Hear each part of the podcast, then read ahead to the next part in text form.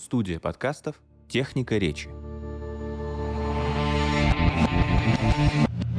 Вы слушаете подкаст Розентали Гильденстерн, подкаст о языке и лингвистике. Попробуем поговорить о том, какое будущее, ну так, понятно, что это не обрисуешь за 40-50 минут, но какие-то общие черты попробуем наметить, что ждет языки народов России. Поговорим об этом с нашим большим другом, диалектологом, заместителем директора Института языкознания РАН, с Игорем Исаевым.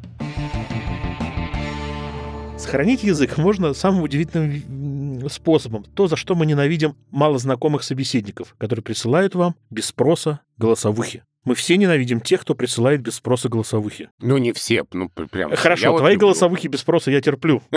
Спасибо. Вот. Так вот, как выяснилось, именно миноритарные языки, малые языки, как раз очень поддерживаются в результате посылки друг другу голосовых сообщений. Ну, понимаете, да? И, чтобы говорить на каком-нибудь языке, нужно иметь графическую адаптацию его, например. В телефоне это неудобно, а голосовые сообщения гораздо удобнее. Я, кстати, наблюдаю очень часто там в общественном транспорте или наши курьеры, которые э, там вот на востоке Москвы, где я живу, они преимущественно общаются голосовыми сообщениями на своем языке. И именно это формирует базу данных. Вот если использовать это, ну, с разрешения, конечно, все эти голосовые сообщения, там, человеку позволять или просить даже э, общаться на этом языке при помощи голосовых сообщений, то это как раз и будет одним из современных корпусов. И это то, что дает возможность послушать звучание языка и научиться этому языку. Вот это неожиданная вещь, которая в современном состоянии дает нам просто колоссальный инструмент для получения базы данных звучащего языка.